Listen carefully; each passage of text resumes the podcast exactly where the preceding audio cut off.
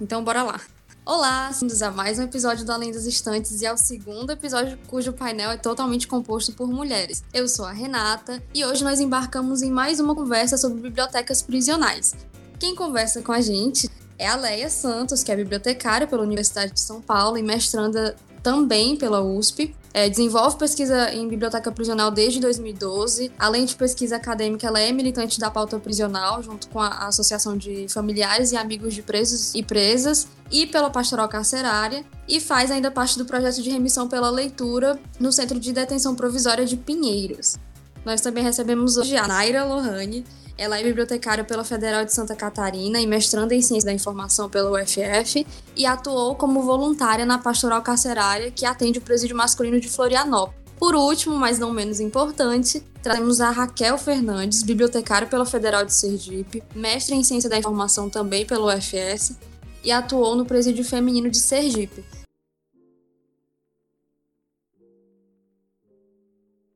Gente, muito obrigada por participarem. Eu me sinto honrada de ter a oportunidade de ter essa conversa com vocês.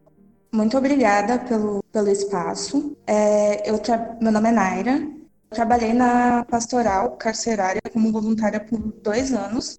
E eu, eu comecei a trabalhar antes de descobrir a biblioteca prisional na universidade.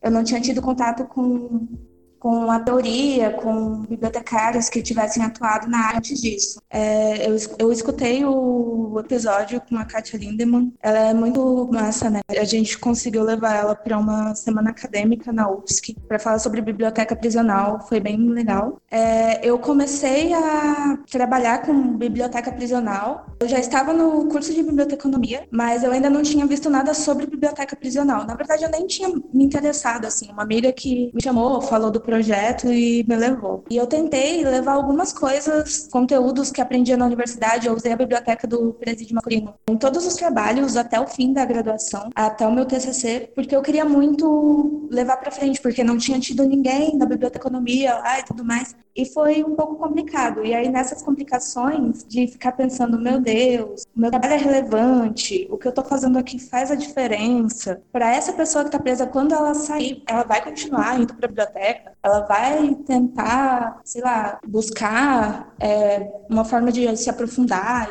E aí, todas essas questões me levaram ao abolicionismo penal. Eu me considero uma abolicionista penal, uma militante do desencarceramento. E eu vou falar um pouco de por que isso é importante e como levar isso para a biblioteconomia. Primeiro, o que é abolicionismo penal? O abolicionismo penal é a ideia radical de que a prisão tem que acabar, tem que acabar a cadeia assim, curto e grosso. E ela é uma hipótese que ela é levantada por pessoas de diversas ideologias, de diversas orientações. Então você vai ter abolicionista penal no anarquismo e na direita liberal, cada um no seu quadrado ali com as suas é, expectativas do que vai acontecer na sociedade com isso. Nós ainda não temos na sociedade nenhum modelo de sociedade sem prisão. Não existe. E esse modelo de prisão é um modelo capitalista. Então, para esse abolicionismo acontecer, eu acredito e outras pessoas acreditam também que a gente tem que lutar pelo fim do capitalismo para construir uma sociedade libertária. E mas dentro da prisão, da biblioteca prisional em que eu me encontrava, foi me puxando para questões dentro da universidade, discussões dentro da universidade, foi o tema do meu TCC. Eu queria fazer o TCC é, entrevistando as pessoas que faziam parte do projeto, que eu participava da biblioteca da pastoral carcerária. Só que o nosso TCC é um tema muito,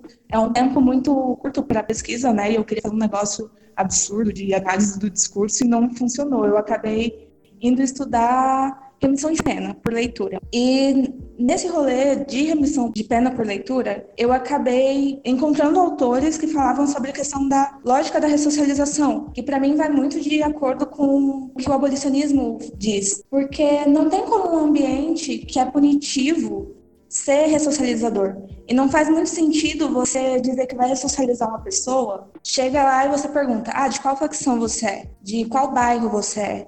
E bota todo mundo junto porque, porque dentro do presídio se misturar vai dar problema e tudo mais. E aí quando ela sai, ela vai voltar para aquele mesmo ambiente, para aquela mesma facção, para aquele mesmo bairro, ou então, sei lá, lá dentro ela não tinha uma facção, mas ela acaba encontrando ali é, um meio, porque a vida é assim, a gente sabe que na, dentro das prisões isso acontece, as pessoas são levadas para facções, né? Não é que se chama escola do crime então, a especialização, ela é um negócio que não existe, que é um mito. A cadeia em si, ela é, ela é falha e a gente não leva em consideração índices que mostram que ela é falha, como, por exemplo, índices de reincidência. Se a prisão, a lógica dela é que você vai prender e, sei lá, por exemplo, as pessoas não vão mais cometer crimes, porque aquela pessoa viveu presa anteriormente, ela não vai mais cometer crimes. Então, por que, que, a, que o índice de reincidência é tão alto?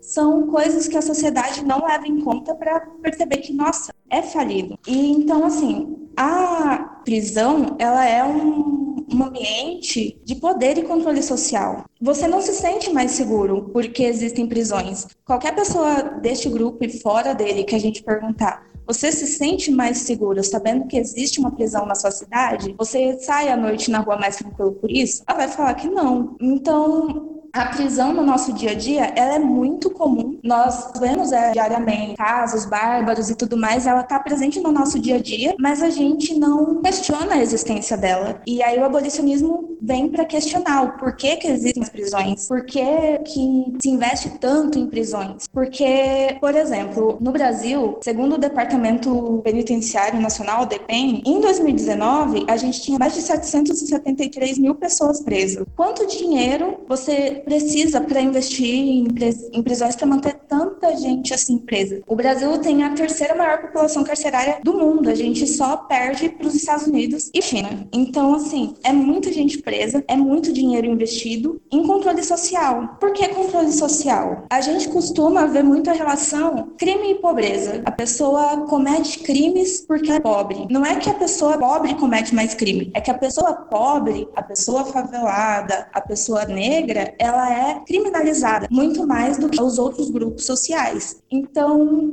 o que que a gente faz? A gente investe no bem-estar, na educação, na saúde? Não, a gente criminaliza esses grupos vulneráveis e prende. E aí a gente pega e gasta muito mais dinheiro em ações de controle social, de execução de poder. E a gente, nós enquanto sociedade, a gente não questiona isso. Nós punimos e achamos que isso é o certo, que é assim que a sociedade vai andar na linha, que se não houver punição pelo que a gente considera imoral, vai virar balbúrdia. Então, seja nas relações em casa, pais com filhos, é, filhos mais velhos, mais novos, professor, estudante, bibliotecária e, e usuários, a gente convive com a lógica da punição e a gente não faz a crítica de por que é normal. Então, quando uma pessoa é presa, você se sente é, livre para, por exemplo, bandido bom é bandido, se apanhou é porque mereceu, se está passando fome, se ficou doente, se vive num espaço superlotado, boa coisa não fez. E qual é, então, o papel da biblioteca prisional quando a gente chega para trabalhar numa biblioteca prisional? De alguma leitura prévia. É um ambiente muito restritivo e um ambiente punitivo. Qual é o, o papel da, da biblioteca prisional?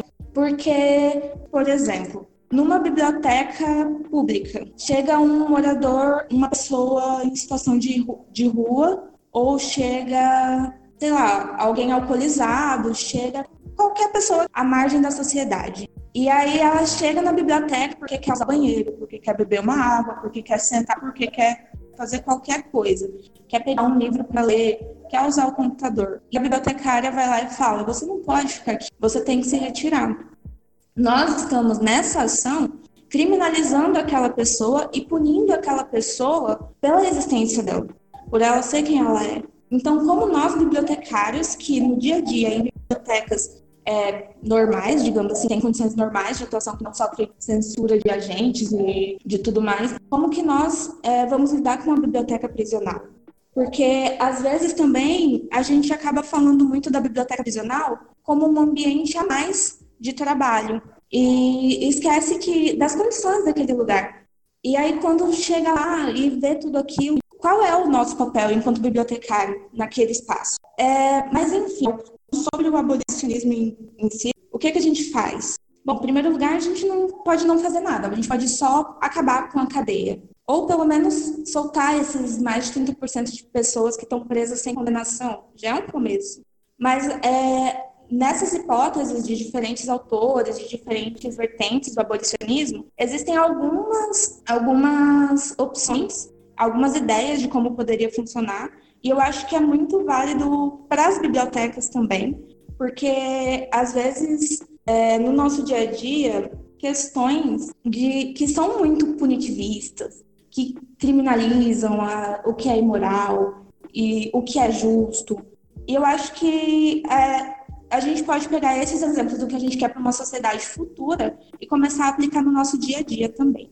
Algumas delas são justiça restaurativa. É, a justiça restaurativa é aquela de bens que, por exemplo, hoje, se a gente bate um carro, por exemplo, geralmente se espera a PM chegar para fazer uma mediação e tudo mais, e você acaba deixando para a justiça penal para resolver um conflito que é civil, sabe, que não precisaria. Muitos casos de conflitos civis são realizados na justiça penal. A resolução de conflitos fora da, da ação penal é uma possibilidade e o fim do proibicionismo. A gente não pode falar sobre prisão, sobre cadeia, com tabus. Então, a gente precisa falar da descriminalização das drogas, porque a política de droga é uma política penal, não só no Brasil, né?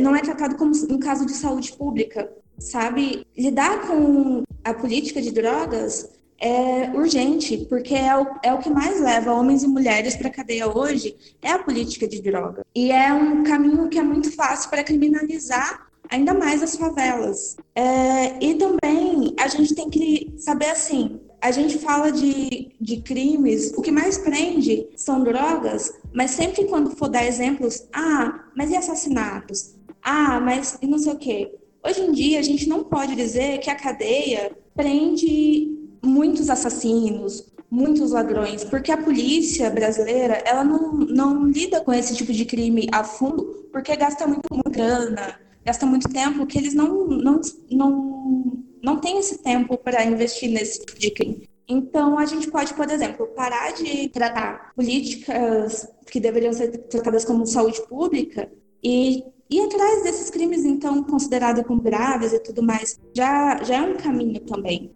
Mas, principalmente, a gente tem que lutar pelo fim do capitalismo. A gente precisa lutar por uma sociedade libertária. E a gente tem que lidar com a situação problema não com a situação problema crime, porque o Estado ele cria o crime, ele prende a pessoa, mas o conflito não foi resolvido. A vítima, no caso, continua com as dores dela, com a perda dela, porque se você foi furtado, por exemplo, que é bem algo corriqueiro assim, na nossa vida, acho que eu já tive celular furtado, todo mundo aqui deve ter tido. Você vai na delegacia, você sabe que você não vai ter seu celular de volta, sabe? Então, é só. São coisas para se pensar. A eficiência a eficácia da prisão, a, efici a eficiência da justiça penal e qual é o nosso papel enquanto sociedade, enquanto bibliotecárias, por que nós queremos uma biblioteca prisional? São algumas questões. São quase 800 mil pessoas encarceradas. É, a gente compara com os dados é, pelo, que são divulgados pelo Infopen, que é o Levantamento Nacional de Informações Penitenciárias, o último diz que em 2000 eram 232 mil pessoas encarceradas, ou seja, um crescimento exponencial enorme né, de população carcerária. Atualmente há um déficit de mais de 300 vagas, ou seja, em que situação né, essas pessoas é, se encontram né, dentro, de, dentro desse sistema. Ainda segundo né, essa pesquisa, a respeito do perfil do, das pessoas encarceradas, né, ele diz que a maior parte tem entre 18 e 24 anos, né? 63% pretos e pardos e 51% tem o fundamental incompleto, que a gente sabe muito bem que isso não quer dizer que as pessoas são alfabetizadas. Aí eu queria ler uma parte aqui que me chamou muito a atenção, né, dessa, dessa pesquisa, tá? Que diz o seguinte: é o item 6.4, direito à educação. O acesso à educação é uma das formas de ressocializar as pessoas que se encontram custodiadas. Por meio da educação, é possível o retorno à sociedade após o cumprimento da pena, a possibilidade de uma boa formação educacional e profissional garantem melhores caminhos de inserção social, prevenindo reincidências. É, assim como a garantia do acesso à saúde, à educação, também é estabelecida pela Lei de Execução Penal em seu artigo 10, no qual garante a assistência ao preso, um dever do Estado, que deve garantir assistência material, jurídica, à saúde social e educacional do preso internado, objetivando prevenir o crime e orientar o retorno à convivência em sociedade. É muito bonito, né, esse parágrafo. A gente sabe que, na prática, isso não quer dizer nada. Inclusive, nessa pesquisa, não existe nenhum dado a respeito de bibliotecas. É, a informação que eu consegui pegar ali é que apenas 1,04% de toda a população carcerária, isso é de todos, participa de projetos como, por exemplo, é o de remissão pela leitura ou pelo esporte, né? E tem outras atividades nesse sentido, né? Então, como a Naira apontou aqui, a gente vê que é um sistema que não só produz delinquência, né? Como ele o estrutura. Eu acho que isso é muito comprovado, né? Pela formação da, das facções, que são essas organizações super estruturadas, articuladíssimas. É realmente uma gestão criminal, né? eu compreendo como um produto direto desse sistema. Enfim, eu acho que se a gente for, for, debater o crime de um ponto de vista filosófico, a gente nunca mais vai sair daqui, né? Por isso a gente se agarra nessas ações que podem, de forma concreta, mas é muito importante frisar que não de maneira isolada, né? Buir para que essas pessoas tenham uma alternativa, né? Mas também pensar que só isso é o suficiente não diz com a realidade, né? A biblioteca prisional sozinha não vai resolver o projeto, emissão pela leitura, e esses outros a gente vê que ainda está engateando, né? Inclusive, a gente viu no primeiro episódio aqui do pod que a gente fala sobre BPs com a Kátia, e ele também é exclusivo. O que a gente precisa entender é que o sistema simplesmente não presta. Só um complemento ao que a Renata falou. A questão de não encontrar dados sobre bibliotecas, por exemplo, no Infopen. No Infopen tem, por exemplo, o quadro de funcionários do sistema prisional brasileiro você vai ver que não existe nenhum bibliotecário contratado, é, nem para, por exemplo, bibliotecas administrativas ou qualquer coisa assim. Não existem bibliotecários trabalhando na, nos presídios. O que acontece, é, presídios, penitenciários, que acontece são, por exemplo, os programas educacionais e tudo mais é, terem o seu material, mas não uma biblioteca institucional, ou geralmente é, tem, mas não necessariamente é um bibliotecário. Pode ser, por exemplo, um projeto que leva um bibliotecário, por exemplo, em Florianópolis, na penitenciária, que não é onde eu atuava, tem uma biblioteca institucional com um projeto da Universidade Estadual de Santa Catarina que tem uma bibliotecária. Mas você não vai encontrar dados sobre as bibliotecas no Infopen. Você pode, por exemplo, contato com a administração tem biblioteca, ele vai falar, ah, tem, tem bibliotecário? se te falar que tem é mentira, porque não existe no quadro de funcionários. E essa, essa questão da não existência ou existência de bibliotecário, eu acho que a Kátia comentou bastante isso no outro, no outro podcast, né? Em que ela fala sobre as ações da Comissão é, brasileira de bibliotecas prisionais para instituir como lei mesmo a presença de bibliotecários é, como parte do corpo funcional, enfim, das prisões. Eu acho que é também importante salientar uma coisa, e aí eu acho que a gente, enquanto bibliotecários, né, e eu acho que eu posso falar assim, porque todos aqui estudantes, ou enfim, já formados, ou ainda em, em fase de graduação, é importante pensar que na prisão existe uma lógica e a Kátia já falou isso algumas vezes também, da pessoa presa que atua no, no dispositivo, na biblioteca, enfim, ele acaba a, é, a ele acaba sendo atribuída essa função, né? Então, não existe realmente bibliotecário de, é, da maneira como a gente conhece aqui, né, fora dos muros da prisão, mas em algumas unidades prisionais é, acaba que algum, um preso, uma pessoa que trabalha, enfim, lá, que recebe para isso, acaba sendo treinado ou minimamente preparado para exercer essa função.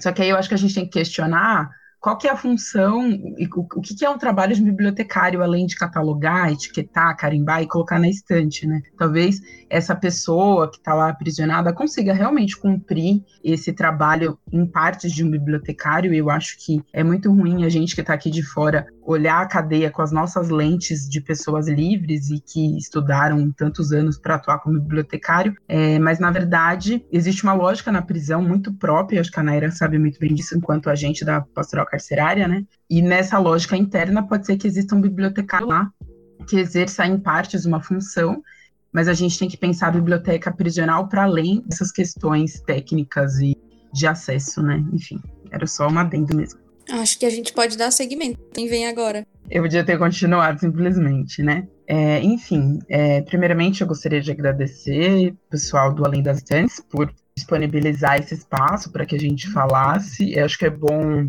destacar que eu e a Raquel a gente se convidou para participar, porque, enfim, a gente segue vocês no, nas redes sociais e a gente viu eles comentar sobre biblioteca prisional e a gente acabou se encorajando, eu e a Raquel, né, que a gente já se conhece faz um tempo, para comentar lá no post do Twitter e dizer, não, a gente também quer participar. Eu muito, fiquei muito feliz quando vocês foram super receptivos e simplesmente disseram, sim, vamos, vamos chegar, vamos fazer, e, enfim.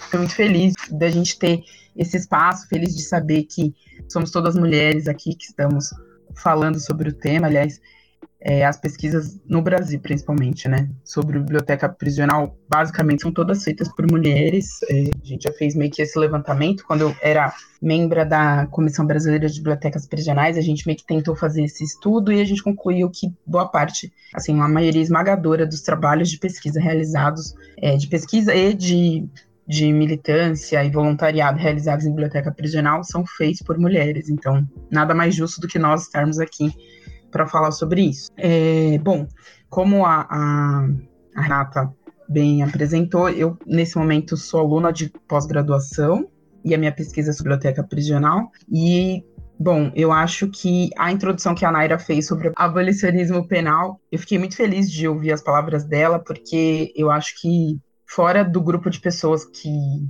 que eu a Raquel conhecemos de alguns eventos que a gente foi, é, ela é uma das poucas outras bibliotecárias que se dedica a falar do abolicionismo penal e tem essa visão para pensar a biblioteca, né, no presídio, porque é, basicamente os discursos eles são ainda, apesar de, de ter uma visão entre muitas aspas humanitária da prisão ou uma visão humana daquelas pessoas que estão encarceradas, ainda assim o discurso é muito punitivista, é muito baseado na, no cumprimento de pena, muito baseado no que esse discurso, né, que constrói a prisão, que é, que no fundo é, é racista, é classista, é capitalista, enfim, todo, todo esse discurso que faz com que a prisão continue sendo um braço do capitalismo, prendendo sempre gente preta, pobre e periférica, né?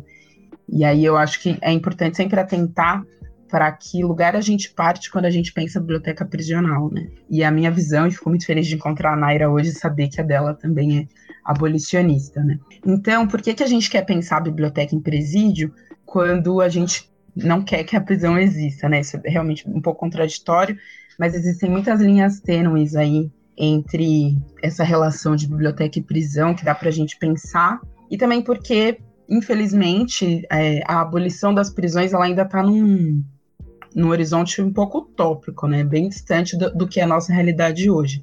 Então, pensar a biblioteca em presídio, na minha, na minha concepção, é pensar ações para essas pessoas que nesse momento são encarceradas e que, infelizmente, amanhã não estarão livres se todas as grades da prisão, das prisões forem abertas, ainda mais agora com o coronavírus, que as grades elas estão, na verdade, mais fechadas do que já estiveram antes. E aí, enquanto a Naira falava, eu lembrei fala do juiz que é, é, lá de Santa Catarina, né? Ele é, acho que da comarca de Joinville, a Naira pode me corrigir se eu estiver errada. Ele chama Marcos Butch, acho que é assim que fala o nome dele. Eu lembro que uma vez eu fui num evento lá em Santa Catarina mesmo, dos Novos Horizontes, da UDESC, e ele fez uma fala dizendo que para os bibliotecários, aconselhando, né? Acho que foi uma, uma fala de encerramento que ele fez. Ele dizia que pensar ações na prisão, essas ações elas têm que ser pensadas de uma perspectiva é, paliativa. O que, que ele quis dizer com isso, né? Do que eu entendi. Que a gente tem que pensar ações que, se, que são ali para resolver problemas momentâneos ou passageiros, e não para pensar uma maneira de melhorar a prisão, de reformar a prisão, né? Porque esse, é, essa que é a grande questão. Apesar de hoje as pessoas olharem um pouco mais para a prisão, esse olhar ele é muito mais de melhorar uma coisa, ou seja, de fazer a manutenção de algo que já funciona, do que de simplesmente acabar, né? E aí acaba que a lógica da prisão, ela continua sendo a mesma, né? Apesar de tantas mudanças, né? E aí, quando a gente pensa a prisão do ponto de vista da sua reforma, a gente está pensando, na verdade, a manutenção de toda de todo esse mecanismo que é de tortura e exclusão de corpos muito específicos, né? Mas enfim, como eu vinha dizendo, eu nesse momento faço parte do programa de pós-graduação e eu acho que nesse momento, nessa fala para esse para essa atividade, eu quero discutir um pouco sobre algumas coisas que eu fui encontrando ao longo da pesquisa, porque eu acho que é importante a gente trazer algum, alguns desses resultados, né? Acho que é importante para quem está na, na academia sempre tentar dialogar com a sociedade, para as pessoas em, ao, nosso entorno saberem basicamente para onde está indo o investimento público que é feito na nossa pesquisa, né? A minha pesquisa, basicamente, ela, ela busca estudar a relação entre biblioteca e prisão, não colocando a biblioteca como um adendo, como uma subparte da prisão, né? Mas sim entendendo a relação entre essas duas instituições. E aí, o que eu venho tentando discutir é como a leitura e a escrita, atividades desenvolvidas no escopo da biblioteca, podem servir como meios de redução dos impactos causados pelo aprisionamento, né? Porque pensar a biblioteca em prisão não é pensar só uma perspectiva do acesso, né? Mas sim o impacto que o contato com com essas mídias, com esse dispositivo cultural, pode ter na experiência de aprisionamento da pessoa, né? um incômodo meu, enquanto pessoa levantando arti artigos e trabalhos de pesquisa para tentar entender um pouco mais sobre o tema, era não encontrar trabalhos que lidassem mais com apropriação do que com acesso, né? A gente vê muito trabalho batendo muito na, na tecla de que a biblioteca é um direito, realmente é um direito, isso, isso é indiscutível, mas além de pensar que tem que ter biblioteca, quando a biblioteca estiver lá, o que, que a gente faz, né? Eu acho que é importante também pensar esse segundo momento. E aí, por isso que eu acabei enveredando por esse caminho. Ao longo da pesquisa é, do, de levantamento bibliográfico, né, que se dá algum tempo já, mas esse ano eu tive, aliás, ano passado, né, eu tive o privilégio de poder me dedicar exclusivamente para uma pesquisa, enfim, ter bolsa e dedicar minha vida exclusivamente para os estudos, então eu consegui ter mais tempo para fazer pesquisa e eu acabei encontrando um trabalho de uma pessoa que, é, que eu vou falar basicamente agora até o final da minha fala, que é a Carmen Pinheiro de Carvalho. Ela é uma, foi uma bibliotecária de Minas Gerais. Eu encontrei um TCC que ela o TCC dela, que foi defendido em 1966 pela Universidade Federal de Minas Gerais. Aliás, eu queria até agradecer aqui, espero que elas escutem o podcast, as bibliotecárias da UFMG, que, enfim, me ajudaram muito nesse trabalho de encontrar esse TCC que está datilografado não estava digitalizado e nem constava na base de dados delas, mas, enfim, após muitas ligações telefônicas, elas e muita insistência da minha parte também, elas conseguiam encontrar e enfim, é um trabalho muito completo perto dos TCCs que a gente conhece até hoje, pelo menos os que eu encontrei até hoje, né? Sobre biblioteca em presídio. E por que que eu tô, decidi falar da Carmen de Carvalho hoje, ao invés de falar, sei lá, sobre apropriação na biblioteca em presídio? Eu acho importante falar do trabalho dela, porque dá para a gente problematizar muitas coisas. É, a primeira é o fato dela, o trabalho dela ser um trabalho isolado da década de 60. É, a última, a, o próximo trabalho que eu encontrei sobre biblioteca em presídio, ele é de 1988, é uma dissertação feita, defendida na Paraíba, ou seja, tem um hiato aí considerável, né? Por que, que os trabalhos sobre biblioteca em presídio tiveram, tem esses picos de interesse, né? Então, de 2009 para cá, a gente tem com a Kátia, com outras pessoas que foram aí aparecendo e surgindo, a gente tem um interesse gradual até sobre como em relação à biblioteca em presídio, e ano passado, sei lá, eu encontrei uns oito TCCs ano passado e em 2018 também, é, mas a gente tem trabalhos mais antigos que são pingados, assim. E por quê? Será que é, é só a ciência da informação ou só a biblioteconomia que é culpada por essa falta de interesse? É, sei lá, são os paradigmas da ciência da informação? São é, os, os, o ambiente político e social que propiciou o interesse ou não por isso, é a ausência de política pública para implementar essas ações de pesquisa, ou para alimentar a, as ações de política pública, para alimentar o interesse da pesquisa sobre o tema. Enfim, são questões que me vêm à cabeça quando eu olho para os intervalos entre uma publicação e outra, e eu não consegui encontrar uma razão aparente que me leve a entender o porquê disso, né? E aí, o trabalho da Carmen, depois desse TCC, ela escreveu alguns artigos, um deles, um deles é até um pouco famoso, assim, famoso entre aspas, né? Mas eu já vi ele sendo citado outras vezes por outras pessoas, inclusive é, ele faz parte de uma lista de trabalhos sobre biblioteca em presídio, mas basicamente eu encontrei pouca coisa sobre o trabalho dela sendo citado assim amplamente, não, não encontrei. E por que que eu decidi então falar do trabalho da Carmen? À época, é, a minha teoria é que ela tenha influenciado a inserção da biblioteca em presídio na Lei de Execuções Penais, que é de 1984. Por que, que eu estou falando disso? É, a Carmen, em 1966, ela escreve um TCC sobre biblioteca em presídio numa época em que a gente não tinha Lei de Execuções Penais, em que Foucault não tinha publicado Vigiar e Punir. Então, a noção que a gente tem hoje de prisão, à época que ela escreve o trabalho, é completamente diferente ela é influenciada pelo direito positivista, na época que ainda estava se discutindo a individualização das penas, que é algo que só se consolida no Brasil pela lei de execuções penais. Ela fala muito da influência da psicologia, de olhar para o preso, entender a natureza do ato criminoso, enfim. Ela tem muito esse discurso no trabalho dela, que são coisas que a gente não vai encontrar nos trabalhos recentes, e porque não, não havia, enfim, é um outro momento, né? As leis que hoje regem o, o, a nossa maneira de, de, olhar a prisão, de olhar a biblioteca, por exemplo, elas não existiam. Então, são outros parâmetros. E apesar de, de ela ter feito esse trabalho na época em que não havia internet, ela fez contato com nesse TCC, né, que é bem extenso, tem mais de 160 páginas. Ela enviou cartas para diretoras de várias unidades prisionais é, e ela recebeu as respostas e foi falando um pouco de cada estado sobre como que era a situação da biblioteca, quantos livros tinha, qual era feito, como era feito o uso. Inclusive, ela mandou uma carta para o diretor é, de uma unidade prisional aqui em São Paulo, né, que depois foi o, o complexo do Carandiru, mas ainda não, é, não tinha esse nome na época, né, e lá ele, ele disse que tinha 10 mil itens no acervo, enfim. É, ela também esteve em contato com entidades prisionais de outros países, dos Estados Unidos, inclusive, ela foi até convidada para participar de eventos lá nos Estados Unidos, né? E ela tinha muito contato com juristas, com professores de direito e juízes, inclusive um ju é um juiz que, que faz o prefácio do TCC dela. É, ela cita muito o professor Roberto Lira, que foi é, um dos responsáveis pela pela, pela redação da Lei de Execuções Penais e ela participou também lá em Minas Gerais de congressos sobre congressos de direito que discutiram a reforma e a escrita, a redação mesmo da, do que foi a Lei de Execuções Penais. Inclusive, ela apresentou uma tese é, sobre bibliotecas prisionais e aí eu meio que perdi, enfim, até onde consegui mapear sobre a vida dela. É, até agora, a, a teoria é que ela tenha influenciado na escrita da inclusão da biblioteca em presídio na lei de execuções penais. E por que, que isso é tão importante para a gente? Primeiro que eu acho que é interessante nós, enquanto bibliotecários interessados por esse tema, a gente entender é, da onde que veio, da onde que surgiu a biblioteca nesse contexto, né?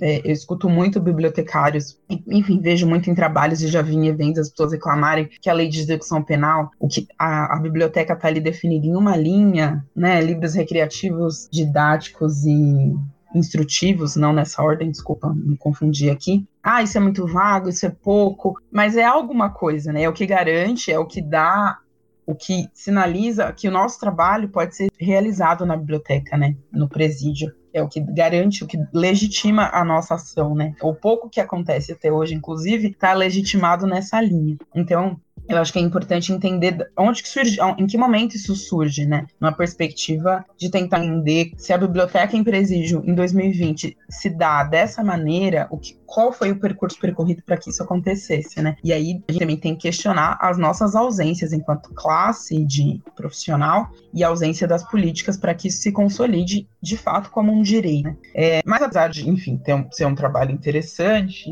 não querendo ser anacrônica, mas só fazendo uma análise, é, a Carmen, né, ela fala da biblioteca enquanto espaço correcional. ela inclui a biblioteca como parte do processo punitivo. É o que hoje não acontece, né? Declaradamente, um bibliotecário não fala da biblioteca como parte do processo punitivo. Mas, em certa medida, até por uma questão de, na minha opinião, né, uma ausência de reflexão sobre o que é a biblioteca dentro de uma prisão e o que, o que ela significa, né? Meio que acaba que as pessoas acabam dizendo sem querer, né? E aí ela coloca o bibliotecário como participante do processo de avaliação do detento. Então, ela fala muito sobre comissões que se formam para avaliar a pessoa presa e definir se ela vai progredir do sistema é, para o sistema para o semiaberto ou se ela vai ser, enfim, se ela vai receber condicional, enfim, todo, todo esse processo de progressão penal na realidade que acontecia à época que ela escreveu o trabalho, né? E aí ela fala que o bibliotecário pode participar dessas comissões porque ele vai saber o que a pessoa lê, pelo que ela se interessa, quais são as reações que esse sujeito expressa por meio da, das leituras que ele faz, a interpretação que ele faz, enfim. Ele, ela pensa muito sobre um perfil desse, dessa pessoa presa e que a leitura e a biblioteca podem influenciar e o bibliotecário pode avaliar é, sem querer, enfim, teorizar muito, mas só uma leitura, é, ela coloca o papel do bibliotecário e da biblioteca como parte do sistema punitivo. O Foucault também, é, quando ele fala sobre a estrutura da prisão e sobre a atuação dos funcionários, ele também coloca o educador, né? Ele não chama de bibliotecário, mas educador, eu acho que dá para a gente fazer esse paralelo, como parte dessa engrenagem que vai trabalhar em prol da docilização, da disciplina desses corpos, né? Dessas pessoas presas. Então, é, lendo o trabalho dela, isso é um pouco chocante para mim, mas ao mesmo tempo eu tento pensar da onde ela está partindo, em qual era o contexto, né? E eu acho que é importante resgatar esse trabalho e pensar o que, o que é biblioteca em, presídio hoje, é, o que, que mudou de um, desse tempo para cá, o que, que depois de vigiar e punir, ou o que, que depois da, da lei de execuções penais no Brasil a gente teve de mudança, evolução ou não, né? Em, em, pelo menos em alguns aspectos. É, e aí, retomando a, a retomando a, a, ideia de não pensar a biblioteca como parte do processo punitivo, ou de não pensar a biblioteca como manutenção da prisão, né, que foi a fala do juiz que eu citei no começo, e agora, só para fechar mesmo, é importante a gente pensar qual que é o papel que a biblioteca, de fato, pode exercer na prisão.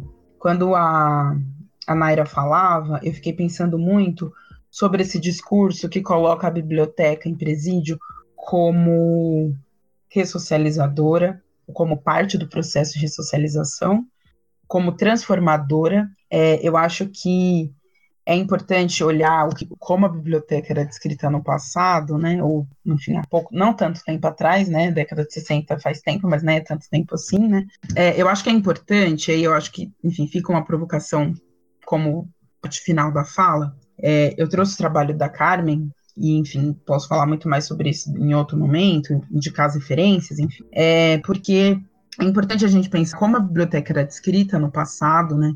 Pensar uma biblioteca correcional, uma biblioteca que vai reformar, auxiliar nesse processo de reforma e de, e de disciplina e docilização, né? Usando o conceito Foucaultiano sobre isso. É, acho que fica, acho que para uma pessoa que que está pensando na biblioteca em presídio agora, nesse momento, que está se apropriando agora a respeito, isso pode ser um pouco chocante, um pouco assustador, mas quando a gente usa o biblioteca prisional, é exatamente isso que a gente está pensando. Quando a gente não reflete sobre o que é, qual a relação de uma biblioteca com a prisão, qual a influência que uma biblioteca, enquanto dispositivo punitivo, né, vai ter sobre uma, uma, um dispositivo como a biblioteca, a gente meio que está levando para frente um discurso que a gente não, não tem total conhecimento. Será que a biblioteca realmente é, ela transforma? O que, que é essa transformação que a prisão, que a prisão e a biblioteca pode, né, pode prover para uma pessoa? para quem é essa transformação? É, quando a gente fala na mudança do comportamento desse sujeito, para quem é interessante que essa pessoa seja mais calma, mais tranquila, não dê problema? Tem um artigo que eu com certeza vou indicar, enfim, vou passar para o pessoal do podcast para eles indicarem para vocês, que a autora ela questiona quem é interessante que, as, que os, os presos sejam calmos, tranquilos, dóceis, entre aspas, né? Para quem que isso é interessante? Então, é, eu acho que é importante a gente pensar qual é realmente o papel que uma biblioteca em presídio pode exercer na experiência de aprisionamento de alguém e tentar entender que o nosso trabalho, apesar de muito importante, fundamental e um direito da pessoa presa, ele tem as suas limitações e que ele vai estar sempre norteado por uma instituição que tem a função de punir, que no limite tem a função de docilizar alguém. E aí tentar entender o que é essa docilização e para quem ela serve, é papel fundamental de quem se propõe a estudar esse tema. E, bom, eu não quero, enfim, desmerecer o que o está sendo feito, até porque eu também faço parte disso, eu também atuo enquanto voluntária da pastoral carcerária no projeto de remissão, já, já ajudei a construir biblioteca, construir, a montar, enfim, fazer funcionar bibliotecas em presídio, mas eu acho que a gente sempre tem que ter em mente o valor político das nossas ações, né, enquanto pessoas, nesse contexto que é cheio de problemas e dificuldades e ausências e que basicamente se propõe a punir sempre os mesmos corpos com as mesmas características e com, com as mesmas origens, né? Então é sempre importante ter isso em perspectiva. Eu não sei se, enfim, no decorrer do, do podcast eu posso voltar a falar sobre algumas coisas que ficaram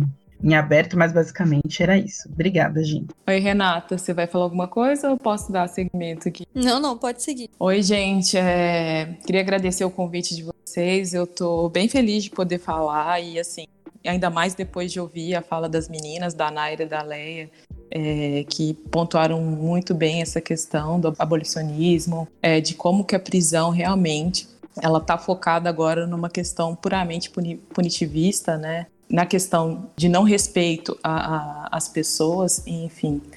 E já pegando um gancho com a fala da Leia sobre o papel da biblioteca e do bibliotecário e como que a gente tem que ter certa humildade em aceitar algumas coisas dentro do presídio. É, meu nome é Raquel, eu nem me apresentei, desculpa, já quis pegar o gancho. Eu fiz um trabalho lá no Prefem, no Presídio Feminino de Sergipe, durante dois anos. É, foi meu trabalho de mestrado lá pela Universidade Federal de Sergipe. E o que eu tiro disso tudo, desse aprendizado, junto com a fala das meninas, que assim foi super rica e eu super concordo, é o papel do bibliotecário no sentido de ter um, uma noção do espaço do cárcere para atuação. Eu, durante as minhas pesquisas e durante o meu papel, não o meu papel, eu digo, mas é, o trabalho que eu realizei dentro do Prefem, eu acho que eu sempre tive a cabeça de eu estou entrando em um local é como se fosse um estado que é regido por regras, tem as suas, é, tem as suas limitações, é, eu, eu, eu tenho que respeitar a, normalmente a dois, é, dois diretores, que é o diretor do presídio e o diretor que é o presídio de uma forma geral, que são aquelas mulheres. Então, eu tenho que entender totalmente como funciona esse sistema. É, e para o bibliotecário ou a biblioteca entrar achando que tem um papel transformador, de trazer a melhora, como que ele é importante no papel de ressocialização, é uma visão ah, muitas das vezes muito utópica e acredito que uma falta de umidade, muitas vezes, porque a gente precisa entender todas as nuances presentes no presídio para a gente poder trabalhar com essas pessoas. Então, assim, a minha fala vai mais direcionada à minha experiência, como que foram as minhas ferramentas que eu encontrei para poder trabalhar lá de uma forma muito é, que pudesse respeitar esses espaços. Então, quando a Leia veio falando e, e a Naira também sobre as questões do presídio, como a biblioteca pode, pode fazer nesse sentido, eu estava bem pensando no, no trabalho que eu realizei lá. É, além de ter um entendimento de como funciona né, a visão, é, durante todo o período antes da realização do trabalho, fiz várias visitas, eu fazia visitas semanais à, à unidade à, e conversava diretamente com as internas e com a direção também do presídio, a todo momento tentando entender como que funcionava o sistema antes de aplicar qualquer coisa, para justamente tentar entender como funcionava. É, então, nesse sentido, uh, houve durante um período de quase um ano visitas à, à unidade prisional, é, realizando e tentando entender o mecanismo da biblioteca, como que funcionavam esses empréstimos, quais eram os livros que eram emprestados, qual que era a temática que estava presente dentro do sistema, dentro especificamente daquele sistema. Então, a todo momento a gente fazia os clubes dos livros tentando identificar qual que era o pensamento, quais eram os assuntos mais recorrentes, o que que essas meninas elas tinham em comum, entender o indivíduo assim, de uma forma geral. Eu acredito que essas conversas, tanto com a direção, tanto com as meninas, as meninas que eu falo são as internas do presídio, elas possibilitaram de ter uma visão de como funcionava o presídio e de como que a gente poderia aplicar certos mecanismos de metodologia, enfim. Para isso a gente identificou um certo perfil das internas, né? Elas categoricamente gostavam muito de romances, é, de livros espíritas e de livros eróticos. E então a gente pegou essa abordagem para poder trabalhar a abordagem desses assuntos, para trabalhar com elas esses assuntos que eram mais recorrentes nos, nos clubes dos livros. Então, durante todo esse tempo, a gente captou os assuntos que eram mais recorrentes entre essas meninas. Surgiu muito a questão da violência doméstica a questão da maternidade, a questão da falta de entendimento dos seus próprios corpos. E nisso eu digo como mulheres, é, como mulheres trans, como homens trans, que, que havia dentro do presídio. Então havia uma falta de entendimento sobre esses assuntos e isso aparecia é, dentro da, das conversas de uma maneira muito simples. É, uma conversa ali de uma maneira direta, a gente conseguiu captar que esses assuntos eram recorrentes, mas que ao mesmo tempo não eram discutidos entre elas. Então a gente acreditou que esses assuntos eram importantes de serem discutidos principalmente que refere à violência doméstica, feminismo e maternidade, que sempre nos, nos corredores eram sempre muito falados. E a gente pontuou isso como, como uma coisa importante para poder ser, ser debatido através da biblioteca. Então, assim, quando as meninas falaram sobre qual que é o papel da biblioteca, qual é o papel da bibliotecária, todo momento eu estava pensando nisso, que a gente tem que ter um certo, é, uma imersão mesmo que, que é o, o que, que é o cárcere, no que, que é o presídio, qual que é o contexto daquelas pessoas, em que várias vidas a gente vai entrar para poder falar. E ao mesmo tempo também ter certa humildade também de entender o próprio lugar de fala dele. Então a partir daí a gente, isso já falando um pouco do trabalho, que eu acho que é, o meu, meu, a minha fala vai mais direcionada também à questão da experiência a gente conseguiu combinar esses assuntos é, dentro de uma dinâmica de trabalho. Então, a gente fez é, trabalho sobre é, rodas de conversa que reuniram é, curtas metragens, e esses curtas metragens versavam sobre é, violência doméstica, feminismo, maternidade. Então a gente espelhava esses curtas-metragens para essas meninas é, e após isso tinha uma conversa assim e super respeitando o lugar de fala delas. A gente ouvia é, dentro das suas perspectivas e experiências, a gente conseguia captar o que elas sentiam através do curta-metragem. E os curtas-metragens que a gente espelhou para elas dialogavam com uma linguagem muito similar à delas. Então elas conseguiram se identificar através disso. Após esse curta-metragem, a gente fazia círculos de conversa para poder discutir e passávamos texto textos de livros que elas tinham na biblioteca, mas eram pequenos trechos, né? Um capítulo, uma página, justamente para dar entendimento ao curta-metragem e fazer uma interpretação daquilo. E era muito interessante porque depois do curta, depois da leitura, e assim, a gente colocava, eram três grupos, né, que a gente fez, um sobre violência doméstica, um sobre feminismo e um sobre maternidade. E eram três grupos distintos, de dois por mulheres leitoras da biblioteca e um grupo não leitor, que não lia nada. E em todos esses grupos, tinham uma total é, devoção e participação é, no assunto, com, que dialogavam com experiências pessoais e ao mesmo tempo conseguiam combinar com as coisas que elas liam no capítulo do livro, no trecho trazido e também no curta-metragem.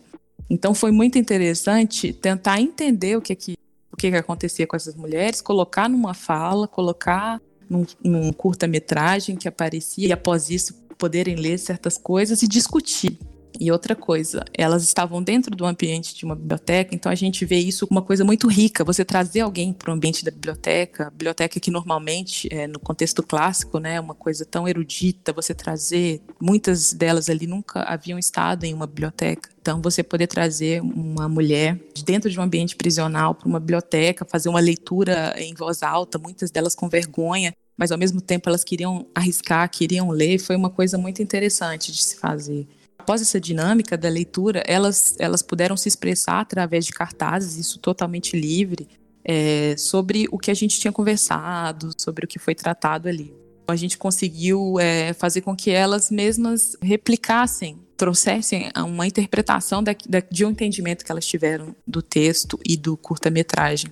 E esses três grupos, né, trouxeram vários exemplos assim muito doídos, muito tristes para gente que trabalhou, né? Eu trabalhei com, com a minha professora, né? Minha orientadora Germana, é, a Camila, que foi uma outra amiga que ajudou, também bibliotecária, e o Paulo. E, e, assim, a gente viu realidades tão distintas da nossa realidade, contextos de violência doméstica, de mulheres que foram praticamente trazidas para o presídio por causa é, enfim, de situações de suas vidas, normalmente oprimidas pela cultura patriarcal e machista, é, que muitas delas estão ali. No, no caso, eu trago um retrato do Prefem, que também reflete um pouco do, do, do, que é do Brasil, né? Mas é um recorte do Prefem. Elas estão ali por causa do tráfico de drogas ou por entrar em presídios masculinos, é, visitantes né, de presídios masculinos, é, levando drogas para seus maridos. Então, um contexto geral ali representa muito daquilo. São mulheres que sofreram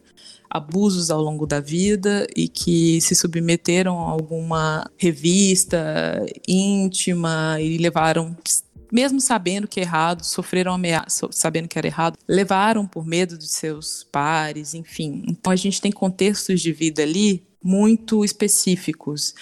E eu não digo que a gente levou a leitura é, de questão de empoderamento feminino, a gente não levou questões sobre maternidade para atenuar ou sobre a violência doméstica para pontuar algo, mas a gente conseguiu, eu acho que o papel da biblioteca ali funcionou de uma forma de entendimento do que, que essas mulheres estavam sentindo e puderam explorar com significado, sabe? Dentro de cada dia a gente especificou o tema, né, como eu havia falado. Dentro de, do tema de maternidade foi muito simbólico, porque muitas falaram como que é solitário é, você ter que deixar seu filho do lado de fora do presídio, e muitas delas não querem a visitação dos seus familiares, e como que elas se sentem solitárias por causa disso, mas é uma opção delas não querer que suas famílias e seus filhos visitem. Na questão do feminismo, a gente trabalhou muito, muito, muito sobre a questão da, de como que elas enxergam seus corpos, de como que é a questão de aceitar ser negro, de como que isso é, é, não se reflete nas revistas, nos jornais, e elas conseguiram trazer isso nas próprias palavras, de como que isso era difícil de identificar, a questão do cabelo, assumir o cabelo afro, como que isso era difícil para ela. E a questão da violência doméstica, que trouxe vários e vários e vários painéis sobre violências sofridas por ela. Enfim, é, para sumarizar, acho que eu tinha até colocado outras coisas aqui para falar, mas eu acho que o que fica disso, disso tudo que eu falei, é de como é interessante a gente enxergar o presídio como um universo a ser entendido antes de se entrar, sabe? Como que a gente deve respeitar o lugar de fala das pessoas ali, como que a gente pode trazer um entendimento daquelas pessoas e como que a gente pode ter certa humildade em tentar ajudar, né? Porque a gente sabe que os presídios são um problema, eles não em nada ressocializam, né? A gente sabe que hoje em dia, principalmente agora, né, é, tá cada vez mais difícil a situação e então eu acho que a gente tem que procurar entender o que acontece lá dentro, e trazer de forma é, dinâmica para ajudar, para conseguir, é, né, não ajudar, eu digo, mas assim, complementar, poder construir, contribuir com aquelas pessoas com noções de cultura, cidadania, tudo que puder agregar para que elas, quando estiverem fora, saber dos seus direitos, saber do seu lugar de fala, saber da sua importância da sociedade, independente do crime que foi cometido, né? Entender que a leitura também ela pode funcionar como um ato político e, e libertador também. Bom, é, é isso, gente. Massa, Raquel. Eu me sinto muito feliz de poder estar discutindo aqui com outras bibliotecárias é, a respeito desse assunto. Eu acredito que é uma atuação que muita gente nem imagina, né, que existe. Eu mesma poderia ter passado pela minha vida inteira sem nunca ter pensado nisso. É, o meu primeiro contato com o presídio foi já no primeiro semestre da faculdade. A gente fez um, era uma disciplina de teoria e prática da leitura. O Ivan, que é aqui podcast é, fazia parte da equipe, ele tinha um, um, contato com uma unidade daqui de Fortaleza, né? Que ele foi, ele já trabalhou lá. O João também, que é daqui do podcast, também estava na equipe. Eu jamais vou esquecer aquele ambiente austero daquela experiência. Eu nunca vou esquecer das perguntas que os internos me fizeram. Eu acredito que existem muito mais do que muros altos separando, né? Esses dois mundos, né? Das pessoas livres e das pessoas encarceradas. A gente vê que é um problema multifatorial, né? Uma simples analogia, a gente nunca vai conseguir criar um remédio na mesma proporção em que a doença surge. O que é necessário é, é prevenir. Então, a gente nunca vai ter força policial suficiente, muito menos com força policial militarizada, violenta, segmentada, etc, etc. Agora, se a gente pensa né, numa política pública forte para melhorar a qualidade do povo, né, se a gente descriminaliza coisas idiotas, como é o caso da guerra às drogas, né, que consome um grande é, recurso policial, né, eu vejo nisso uma saída, sendo, é claro, otimista, né, na, na situação em que a gente se encontra, né. Bom, eu acho que a gente vai encaminhando aqui pro, pro final do episódio, né, vocês gostariam de falar mais alguma mensagem? É sobre a questão dos muros, né, das pessoas presas e de nós, a gente tem que refletir um pouco também do, sobre a nossa liberdade. Nós, enquanto estudantes, enquanto trabalhadores, nós fazemos parte dessa sociedade que precisa manter o controle social, precisa punir corpos frágeis, e a gente tem que refletir sobre nossos privilégios e refletir sobre a nossa liberdade. Estar fora da prisão não é ser uma pessoa livre. Eu acho que as bibliotecas sempre colocam esse papel de a biblioteca é um ambiente livre, a biblioteca liberta, é, e tudo mais. Então, é, eu acho muito importante a gente levar para as universidades essas discussões de o, que nós estamos fazendo para que esse espaço realmente seja um espaço é, de reflexão e um espaço crítico. No presídio masculino, eu nunca tive contato com a direção, por exemplo, como a Raquel. A biblioteca ficava fora do presídio em Florianópolis, no complexo, tem o presídio masculino, o presídio feminino, a penitenciária e a casa de saúde. No caso do presídio, são as pessoas que não foram condenadas. Então, eu ia lá uma vez por semana. O nosso contato era bem limitado, assim. Por exemplo, eram cinco galerias e quem fazia, a, quem recolhia o material que a gente levava e tudo mais, não dá para dizer que era uma mediação de leitura, porque não dá para dizer que os que as pessoas presas ali tiveram acesso. Nós oferecemos o serviço, mas não dá para dizer que eles realmente tiveram contato com a biblioteca. Mas de levar ali os livros e tudo mais, das conversas que a gente conseguiu ter, eu não sei se depois de sair da, da prisão, se aquelas pessoas vão, sei lá, se lembrar desse contato, vão procurar se houve alguma mudança significativa na vida dele, sabe? Porque é sempre o que a gente quer, meu Deus, será que eu estou fazendo a diferença com o meu trabalho? Eu não sei se eu fiz uma grande diferença, mas eu sei que ali naquele momento a gente a gente faz a diferença no, naquele ambiente.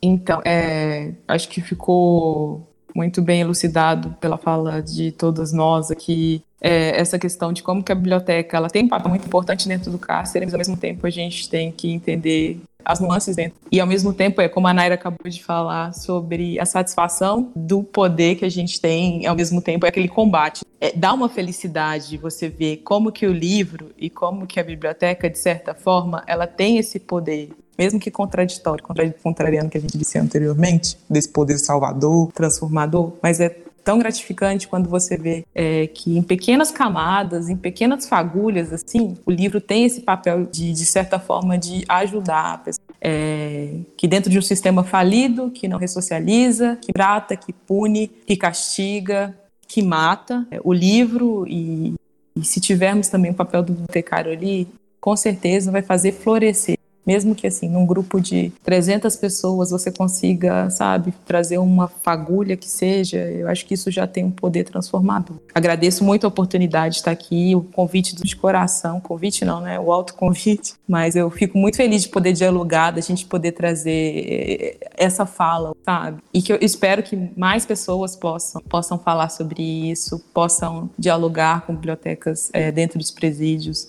eu acho que a figura da Kátia, assim, ela foi muito importante porque ela conseguiu dar dinamicidade ao tema e fazer com que outras pessoas pudessem ouvir falar. Então, é, a gente seguindo essa trajetória, que é muito legal. Obrigada, gente, pelo convite.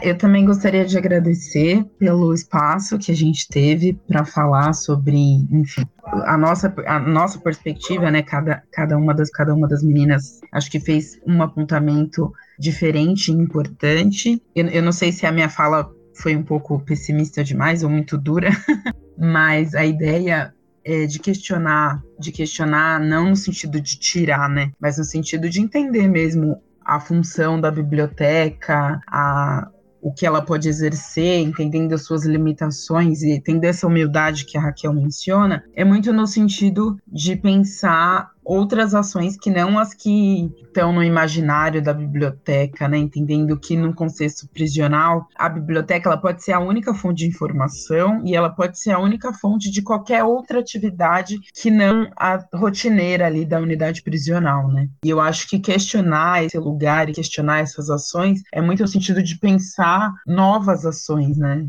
pensar, por exemplo, a escrita, colocar esse sujeito que sofre na prisão, os mecanismos de mortificação do eu, né?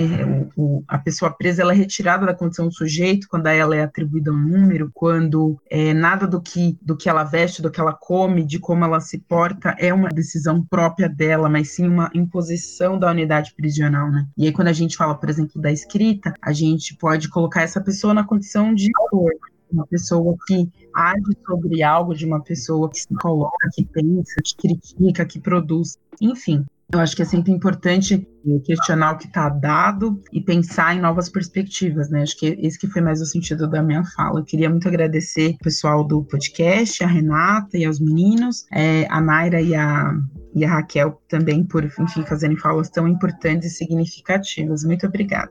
Eu agradeço muito pelo espaço, por terem não terem achado a gente umas doidas assim, ai meu Deus, estão aqui se oferecendo no Twitter, terem botado fé na gente. E eu acho muito importante esse espaço de discussão. Eu espero que principalmente professores da universidade escutem e levem essas discussões para a sala de aula para que no, é, os estudantes, os futuros bibliotecários repensem e pensem práticas, não só na biblioteca prisional, porque eu acho que muito do que a gente conversa sobre, quando a gente fala sobre biblioteca prisional, se aplica em outras bibliotecas também, é um novo olhar sobre liberdade e inclusão, porque nós, pessoas que nos consideramos livres, temos que pensar sobre liberdade para além da, do espaço prisão, né? Agradecer ao espaço e espero que cresça muito o podcast, que vocês cresçam e de norte a sul, aí já temos é, representantes, né, que cresça cada vez mais. Parabéns pela iniciativa. E é isso, obrigada. Bom, eu queria agradecer né, mais uma vez a participação da Leia, da Naira e da Raquel. Né? Essa é uma conversa muito importante. A gente precisa falar e criar soluções né, para o sistema. Esse é um assunto que diz respeito a todos e é muito complexo. Muito obrigada pela sua audiência. Lembrem de conferir as referências na descrição do episódio. Né? Nos sigam nas redes sociais. Um episódio que nasceu no Twitter né, e foi extremamente frutífero. Quem quiser pode acessar a nossa campanha no Apoia-se. Que eu acho que é isso. É, se cuidem e tchau.